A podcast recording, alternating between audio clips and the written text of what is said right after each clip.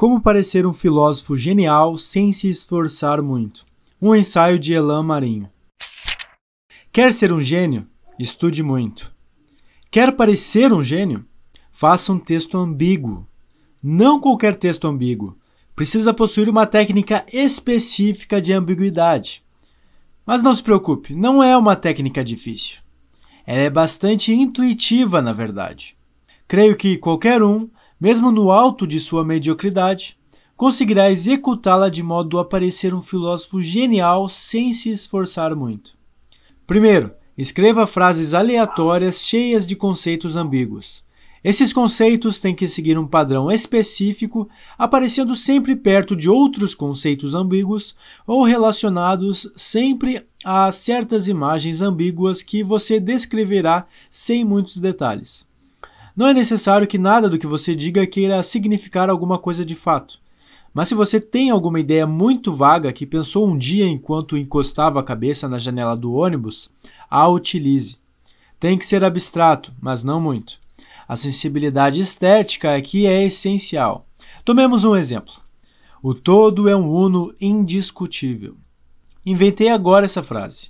Nem sei o que significa, mas poderia relacioná-la a outra coisa, como o universo é calado, mas grita o uno que se expanda.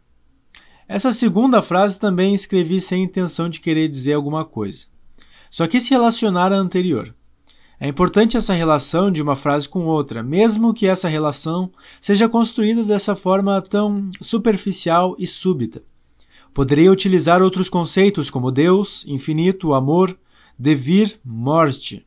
Também são bem-vindos estrangeirismos e neologismos aqui. Só não abuse.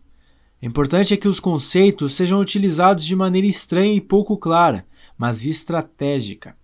O intérprete relacionaria o todo ao universo e o indiscutível ao calado e à grita. O uno se repete nas duas frases.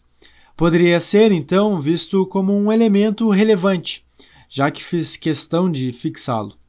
Essa interpretação, que relaciona um conceito ao outro, criaria uma espécie de ressonância conceitual, como se um conceito ressoasse ao outro, como se os termos estivessem presos por um elo invisível que o autor estabeleceu intencionalmente.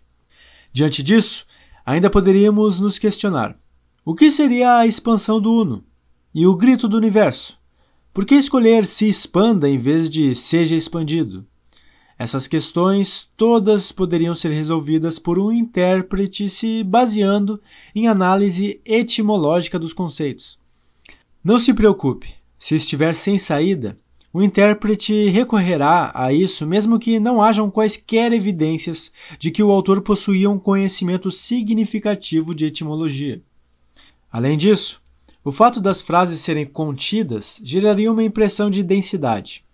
É como se, ao escrever, eu tivesse a intenção de enfiar um monte de significados em poucos termos, que supostamente escolhi com extremo cuidado. Importante é que o intérprete intua a existência de um processo de densificação de significados. Tudo isso pode fazê-lo gerar um sistema de ideias gigantesco para mim, como se eu de fato tivesse a intenção de comunicar tudo aquilo que ele interpretou de duas linhas que escrevi. Aliás, escrever pouco e despreocupado é o que eu quis dizer com o sem se esforçar muito do título. O intérprete indeciso sobre as diversas interpretações possíveis de um mesmo texto pode ter uma generosidade hermenêutica, que é conviver com as múltiplas e inúmeras interpretações. Isso tornará o autor ainda mais genial, já que esse viés interpretativo implica que quem escreveu teve a intenção, quiçá em seu trecho ambíguo de cinco ou seis palavras, de expressar todos os significados imagináveis descritos ou será prescritos pelos intérpretes. Meu fragmento para o intérprete, filólogo e hermeneuta pareceria uma obscura vastidão de um idioma próprio e original. Para mim, pareceria nada. Na linguagem embusteira do pseudogênio, os conceitos são vazios como uma caverna.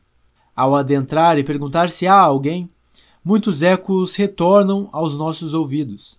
Na caverna do embusteiro, o intérprete fala consigo mesmo. Como ele descreve isso? A filosofia desse autor é composta de múltiplas vozes. Se os intérpretes ainda tiverem que traduzir o texto para a língua deles e considerar uma distância histórica de, digamos, 5 mil anos em relação a mim, então minha genialidade ou pseudogenialidade parecerá reluzir mais que o sol. Mal saberiam os intérpretes que eles é que são geniais. Como agricultores transformam um esterco em matéria fértil para a criação das mais maravilhosas delícias. Fala pessoal, Alisson falando. E aí, o que vocês acharam desta reflexão do Elan Marinho?